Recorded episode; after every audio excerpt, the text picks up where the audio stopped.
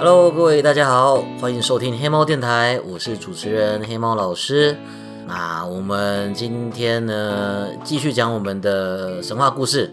在 DC，我有问大家想听什么，大家就说想听射手座。我们今天讲射手座的故事。射手座的故事是怎么样嘞？上一次我们在讲天蝎座的时候呢，我就有看到有人把猎户座跟射手座搞混了。其实射手座它跟猎户座是不一样的，两个没有关系。真的要搞混的话，其实是星座有一个人马座跟半人马座，凯龙是半人马座。那因为两个种族重复了，所以当初宙斯就让他拿着弓箭，所以就变射手座。那射手座的故事是怎么样嘞？哎，这一只人马呢，它的名字叫做凯龙，凯龙，它是一只与众不同的人马，因为其他的人马都是脾气暴躁、爱喝酒、爱打架、没有教养的北七，可是就只有凯龙例外。为什么凯龙这么尊爵不凡呢？因为他爸很大咖，他爸是泰坦神 Cronos 克罗诺斯，对，就是前一代的天空神，最有名的儿子就叫 Zeus 宙斯。凯龙跟宙斯他们是同父异母的兄弟，在那个时候，Cronos 他有一个很漂亮的小三，小三呢是掌管云跟雨的精灵，也就是说，Cronos 是他上司啦。那某一天，Cronos 他想打炮，可是他又怕被他老婆抓到，所以他把自己变成一只马，一只俊俏的黑马，成功骗过他老婆，然后跑去云精灵的家，要跟云精灵幽会。云精灵本来在家等 Cronos，突然一只马撞进来，他吓了一大跳，从床上跳起来。那就在这个惊吓的瞬间，这匹马突然开口讲话了。他说：“别害怕，我达达的马蹄是美丽的错误，我不是马儿，我是克罗诺斯。”云精灵吓了一大跳，然后看了一下这匹马，匹马又帅，重点是马的那个很大，所以云精灵就说：“嗯，马也可以。”所以这样一人一马马上跳上床，开始激烈的活塞运动。凯龙就这样诞生了。凯龙长大之后呢，他就变成了一只很强壮的人马，而且他热爱阅读，什么都学。久而久之，他就成为这世界上最有智慧的人。而且他医术很强，强到连阿波罗甘拜下风。同时呢，凯龙他也是人马族最会摔跤、最会射箭、最强的射手，也是最强的摔跤手。所以，无数的希腊英雄都来找他拜师。那凯龙他也是收，全部都收。所以，在这个希腊的这些很有名的王子啊、英雄啊、医生啊，甚至一些神都当过他的学生。其中，他最有名的一个学生就是大英雄海克利斯。海克利斯是他退休前最后一批学生。这一个学生呢，天赋异禀，学什么都很快，可是就是 EQ 很差，玻璃心。他每一次一被人呛，就一定要跟别人打架，我就把别人就是打个半死。那凯龙就是就觉得说这样不行啊，海克利斯，你要学会控制自己的力量啊。凯龙就一直不断的告诫他，叮咛他说，力量越强，责任越大。可是同一时间，凯龙他也没有任何保留，把他所有会的格斗术跟剑术全部交给海克利斯。所以本来跟海克利斯打架的人都只有重伤。然后海克利斯从凯龙这边毕业之后呢，打架几乎都是一定把别人干掉为止。好，海克利斯他毕业之后，他跑去当兵，凯龙就觉得说，好了，那该退休了吧。所以凯龙就搬到那个伯罗奔尼撒半岛，盖了一间小木屋，享受他的退休生活。有一天，海克利斯他要接任务，所以他来到了这附近。他在晚上扎营的时候，遇到另外一只人马。这人马刚打猎完，海克利斯就呼喊这只人马，就说：“嘿，人马兄弟，我这边有酒，那你那边有猪，我们一起来开个 party 好不好？来烤肉喝酒。”人马就说：“好啊。”所以两个人就一边吃烤肉一边喝酒，然后一边聊天。海克力斯就那边吹嘘说：“哎，兄弟啊，我这酒真是世界第一好酒，你喝看看。”可是这一次人马就说了：“嗯，你们人类的酒是能好喝到哪里去？我们人马族的酒才是世界第一啦。”海克力斯听了就嗯，那我喝看看嘛，给我喝一杯。人马就说不行，我放在我家地下室。可是那个酒很香，我要是打开的话，全村的人都会知道，就是我我开酒了，他们就会跑来要酒喝。海克力斯听了就觉得兄弟，你这样子逗得我很想喝，然后又不给我喝，这样不 OK 啦。所以海克力斯就硬要，他就跑去人马他家，就是说我要喝，不管。找到那个酒，他就打开，然后咕噜咕噜就喝了好几口，然后就哇，好喝。可是酒一打开，香味就充满了整个人马村，所以人马就全部都跑过来，结果发现哎，竟然是一个人类，他就很生气。为什么人类可以跑到我们村子？为什么人类可以喝我们的酒？那酒这么香，为什么只有人类可以喝？海克力斯也反呛啊，不然想怎样啊？输赢啊？两边就打起来了。那海克力斯就一拳一拳把半人马全部灌倒。半人马看哇干打不赢，所以赶快冲回家去拿武器，然后就拿弓啊拿剑啊，就往海克力斯杀过去。那海克力斯发现哇家伙超出来了，玩真的啊！海克力斯也认真起来了，他就拿出他的武器。传说中的九头蛇弓，然后一箭一箭射，半人马就是中箭之后就发出凄厉的惨叫声，一只一只的死掉。那凯龙呢，住在村子里面，本来在家里面看书，听到外面很吵，他就很生气，他就打开他的房门，然后大喊：“你们在大声什么啦？”就海克力斯一看到有一只马冲出来大吼，马上就射了一箭，正中凯龙的膝盖。凯龙就喷血倒地惨叫，哇！海克力斯吓一大跳，什么？竟然是老师！老师被我一箭射到。那凯龙呢？他其实是神的儿子，所以他是有不死身的。偏偏海克力斯这一支箭是九头蛇箭，也就是他沾过九头蛇的毒液。九头蛇的毒液，它的被动技就是被射到一定会死，所以一定会死的箭射到不会死的人。下场就是凯龙很痛很痛，可是又死不掉，他就保持一个中毒状态，然后一直惨叫。哇！海克力斯也在旁边一直道歉：“对不起啊，老师，对不起，我不是故意的，撑住啊，老师，我马上去找人救你。”海克力斯就把比他大只很多的凯龙扛起来，然后往大城市狂奔，要赶快紧急送医。那凯龙呢，就这样被背着，然后一直抖，一直抖，他就更不舒服了，他就直接跟海克力斯讲说。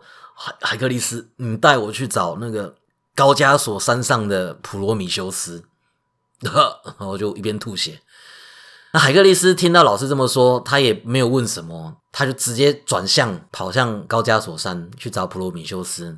这个普罗米修斯呢，他也是泰坦神，可是因为他从天界把火偷给人类，所以他被宙斯惩罚，宙斯把他绑在山上，每天都会有只老鹰去啄他的肝。然后他肝觉得很痛，就跟竹科的工程师、跟各位社畜一样，每天都要爆肝。那宙斯一看到海克力斯跟凯龙突然跑去高加索山，就赶快跑过去问：“哎，凯龙，你要干嘛？”那凯龙就说：“我要用我的不死身换普罗米修斯的自由。”宙斯就说：“不行，他是我的仇敌，我的仇敌必须永远被捆绑在高卡萨斯上。”那凯龙接着就吩咐海克力斯。把那个山顶上的岩石打碎，打成保龄球的大小，然后接着呢，就把普罗米修斯的脚链靠在其中一颗石头上。凯龙就跟宙斯说：“你看，你的仇敌好端端的被绑在高卡萨斯山上，他还是在山上哦，这个石头也是山的一部分啊。”那宙斯听了听，好像有点道理，而且宙斯看得出来，凯龙他受了重伤，半死不活，求生不得，求死不能。所以宙斯也就想，好啦，没有错啦，我的仇敌还是绑在山上嘛。好，我允许你现在用不死身换取普罗米修斯的自由。海龙就笑了，拍拍宙斯的肩膀，拍拍海克力斯的肩膀，拍拍普罗米修斯的肩膀，然后说：“我的生涯一片悔恨都没有。”然后凯龙就死了，离开了人世。那宙斯非常佩服凯龙，因为在这种生死之际。他还是想要调停，就是神跟泰坦跟人类三个种族之间的仇恨跟矛盾，所以宙斯就讲说，凯龙跟他的智慧应该要跟众星一样永远长存，所以宙斯就用云朵捏了一个半人马的样子，然后让凯龙重生，接着就带着这一个新凯龙二点零回到了奥林帕斯，让他成为黄道十二宫的一个守护神。这个就是射手座的故事，所以根据神话，射手座就是凯龙。射手座的人充满智慧、才华洋溢，有强大的行政能力跟沟通能力，同时个性正直友善。不过生气起来，讲话跟手段都很狠毒。重要的是，凯龙呢命中注定身边都是猪队友啊，身边都是那些雷包。每一次被雷，都还是会很很努力的、很热血的鼓励大家。再一次，大家加油！再一次，一定可以。然后就再被雷一次。所以射手就是抖 M。好啦，射手座的故事就先讲到这边。接着，接着我们来聊聊台北电玩展吧。有点跳痛哦，没有。我昨天昨天去台北电玩展啊，我本来在大概十月十月左右吧，我就答应厂商说可以去那边帮忙拍支影片。然后结果没想到最近疫情有变化。就一直处在一个有点想去，可是又不是很敢去。啊，我就想说，好了，不然我们趁第一天，也就是礼拜四，人比较少，去看一下。那这一次的台北电玩展是还蛮可惜的，因为很多厂商都退了，国外的厂商几乎几乎全部都没有到。那因为国外厂商几乎都没有到，所以加机不管是 PS4 啊、Switch 啊、PS5 啊、Xbox 啊这些，就都没有任何的。消息没有任何情报，家机全部缺席嘛？那手机游戏因为一年比一年受欢迎，所以今年有六成是手机游戏，那剩下四成再给其他的分，所以剩下这四成大概有一半是 PC，一半的一半是桌游，然后剩下的就是一些小厂商。PC 的话也是有很多国内的厂商啊，独立团队啊，他们有他们的作品的试玩跟宣传，然后有一些大家的厂商，像是那个维新、技嘉，还有那个最近脖子上有架刀子的华硕都有去，然后三井、三 C 跟那个原价屋，还有新雅，他们也有去摆摊。所以，如果你有去电玩展的话，可以用很便宜的价钱买到一些特殊的促销价。至于动漫精品啊、公仔啊，我稍微有看一下，我觉得价钱是差不多啦。可是有有那个抽奖，啊，抽奖抽什么我就不知道了，因为我没有买。防疫方面，其实我是觉得做的很确实啊，因为，诶，因为很多厂商都没有去了，所以他们就有很大的空间，他们把这个空间拿来做排队区。所以排队的每一个人是可以保持社交距离的，同时呢，就规定实名制入场嘛，一定要戴口罩嘛，到处都是酒精跟那个洗手台，所有的 show girl 也都全部戴口罩。一开始我觉得还蛮可惜的，不过后来我发现其实戴口罩感觉起来别有一番风味 啊，然后我就拍了一部 vlog。我拍这部 vlog 本来是想说，就是记录一下。我本来没有预期，就是它会有什么流量。结果我昨天晚上这样三更半夜传上去之后，我发现它自然流量其实还有诶，有很多人是搜寻 TGS 然后点进来。可是我觉得很靠北的是，哎，很多人就很不满，为什么台北电玩展都是手游，然后就给我按那个 dislike。按按不喜欢这支影片，我就觉得很衰。哎，关我屁事啊！而且很多很多人啊，有问那个外国人，他们其实最想要知道的事情，最想要知道的情报，在这一次活动呢，宫崎英高他们有一个新的作品叫《Elder Ring》。Elder Ring，Elder Ring 怎么翻啊？上古戒指。上古戒指是那个《权力游戏》的作者跟宫崎英高。他们合力做出来的新的世界观的新的游戏，本来应该要在这一次有新消息，结果就取消了，所以就很多人就一直在 TGS 的所有影片下面洗说 Elder Ring 呢，我们要看 Elder Ring，这不是 Elder Ring，就觉得很很莫名其妙。啊，我这样子逛了一圈，其实对我本身啊，我逛了一圈之后，我是无功而返啊，因为我现在因为眼睛的问题就。都没有在玩手游啊！哎，就算是我有玩的手游，因为我我都是玩日系的。我之前玩手游花比较多时间玩，就是哎 F G O 嘛，超抑郁公主连结嘛，这些都是日系的。有啦，我之前有玩一下少女前线，那其他的什么崩坏 Third 啦，还是那个碧蓝航线啊，这些我就都没有玩了。一方面是我我多少还是有一些那种意识形态在作祟，那二方面我没有办法玩碧蓝航线诶，我没有办法玩。对我来讲，就是这种舰队经营游戏啊。我们之前我们会讲说舰 C 跟舰 B，舰 C 就是舰队收藏，哎，Kantai Collection，这才是我心中最初的舰队游戏。对啊，我那个时候也是玩了很久，花了好多时间在玩，用了很多脑细胞跟肝细胞。那虽然之后退坑了，可是退坑了之后，我就发现碧蓝航线虽然它的人设很香，而且听说它也更好玩，而且它也更适合在手机上面玩，可是我就是心里排斥，没有办法接受。不只是因为它是中国的游戏，而是就是我心里面我已经只能接受那几只战舰，就就是剑 C 的那几只，哎，我没有办法接受其他的形象跟他们同名同姓，所以就没有办法玩。然后灌篮高手也是一样，灌篮高手我我其实一开始有玩，因为我我有打篮球嘛，可是灌篮高手在一开始的时候，他们要上市的时候，他们有问。他有没有问实况组们要不要工商嘛？然后就问说有没有会打篮球的实况组。我那时候就想，我啊，我啊，我会打篮球。哎，我整个大学都奉献在篮球上了。我这么喜欢打篮球的人，就最后没有接到他们的工商，我就很气啊！怎么可以不找我工伤？哎，会打篮球的人很多，可是会打篮球的实况组很少，好吗？实况组都不运动的好吗？所以没有接到这个灌篮高手的工伤，我就很生气。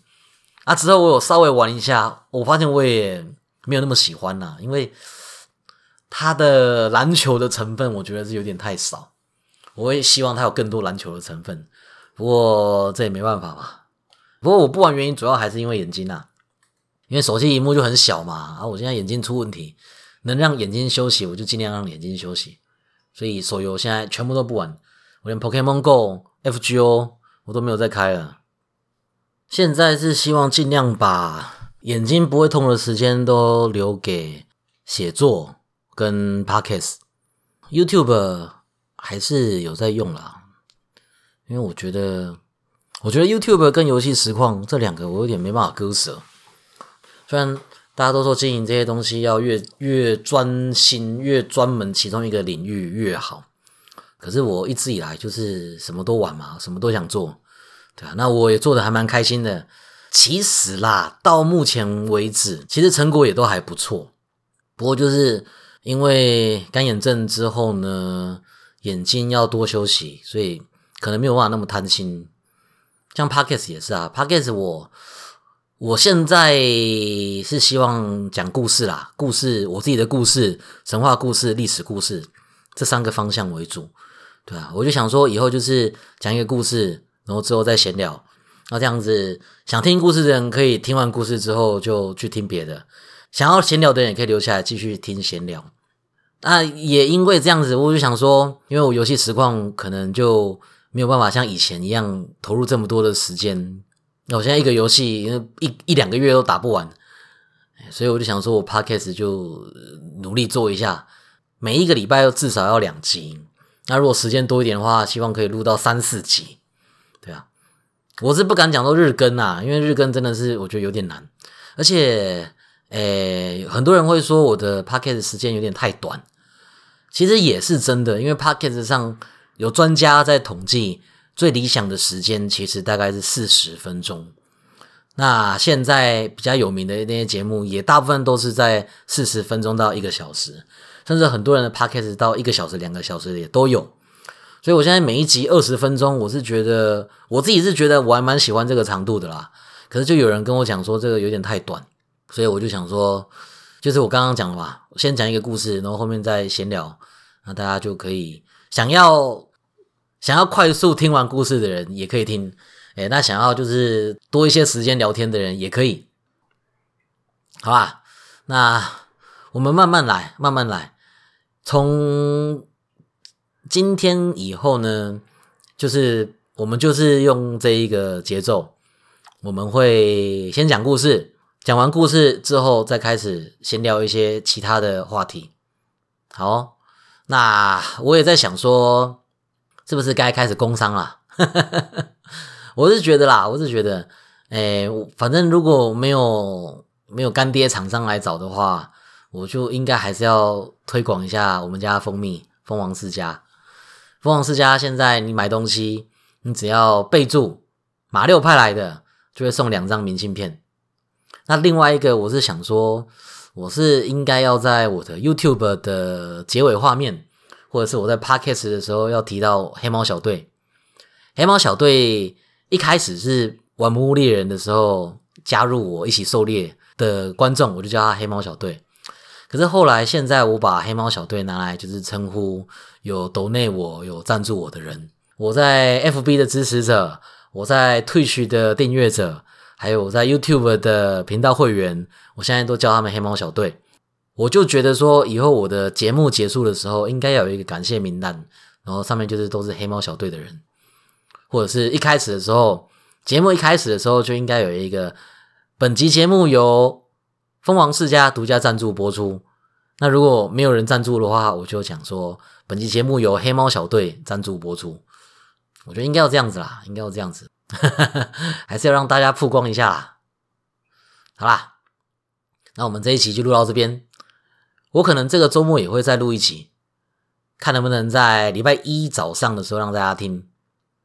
最近黑猫电台回到排行榜前两百名了，然后也回到分类的前五名，真的是很感谢大家。之前休息了一阵子之后，那个。人气啊，播放数啊，下载数啊，都有非常严重的打击。大家如果以后要做网红的话，要记得不能随便休息，不然的话，这个东西你要之后要花好几倍的努力才把才能把这些数字拉回来。好啦，看到这边啦，我等一下要去运动，谢谢大家，大家晚安，周末愉快，拜拜。